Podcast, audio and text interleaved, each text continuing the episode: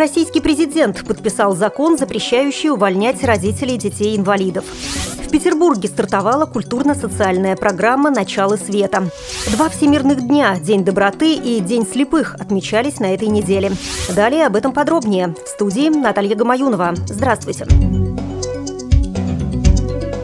Президент России подписал федеральный закон о внесении изменений в статью 261 Трудового кодекса Российской Федерации. Он предусматривает запрет на увольнение родителя, который является единственным кормильцем ребенка-инвалида. Также работодатель будет не вправе расторгнуть договор с родителем ребенка, не достигшего трех лет в семье, воспитывающей трех и более малолетних детей, если другой родитель не трудоустроен. Отмечается, что этот федеральный закон был принят в целях реализации постановления Конституционного суда России Российской Федерации от 15 декабря 2011 года.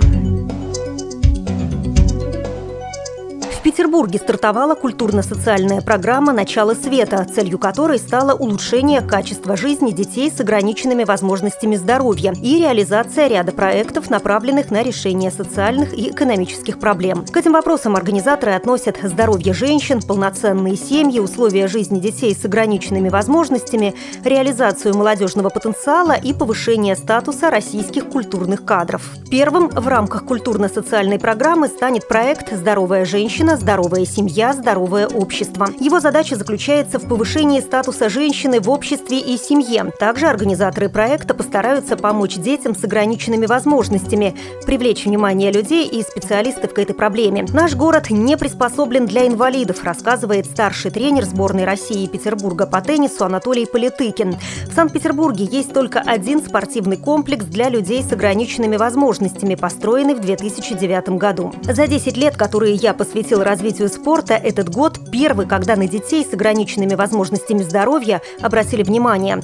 В нашей стране существует указ президента о выплате стипендий членам сборной России, но моим ученикам ее не выплачивают. Еще одним проектом в рамках программы «Начало света» станет конкурс световых шедевров. Организаторы уже получают работы российских дизайнеров и их иностранных коллег. Основная задача этого конкурса – создание привлекательного облика города. Заявки на конкурс принимаются до 10 декабря.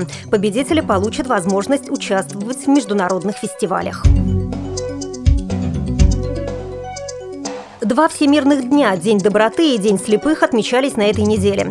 13 ноября в 1998 году в Токио открылась первая конференция «Движение за доброту», в которой участвовали Австралия, Канада, Япония, Таиланд, Сингапур, Великобритания и США.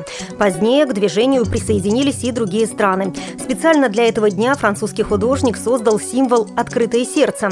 Около 180 миллионов человек в мире являются инвалидами по зрению, и около 45 миллионов из них слепые. День слепых был учрежден Всемирной организацией здравоохранения в 1984 году в память о французском педагоге Валентине Гаюи. Этот человек был основателем первых в мире школ для инвалидов по зрению. Благодаря французскому ученому на свет появился рельефно-линейный шрифт, предшественник азбуки Брайля, а также приборы для слепых и матрицы для изготовления рельефных наглядных пособий, географических карт и глобусов.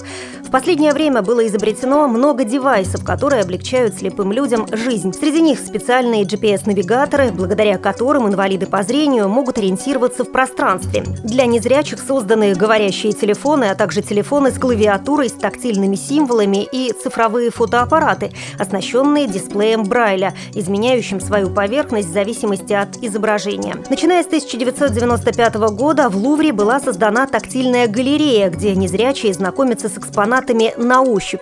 Выставки для слепых слепых проводятся и другими французскими музеями. Специальные экспозиции существуют в Италии и в Греции. Среди известных слепых большое количество талантливых людей – математиков, поэтов, писателей и музыкантов. В архиве радио Всероссийского общества слепых вы можете найти программы об итальянском оперном певце Андреа Бачелли, об американском музыканте Рэе Чарльзе, который обладает 17 премиями Грэмми, а также программу об одном из самых знаменитых музыкантов прошлого века – Стиве Уандере и много других радиопрограмм об известных и талантливых слепых людях. Вы слушали информационный выпуск.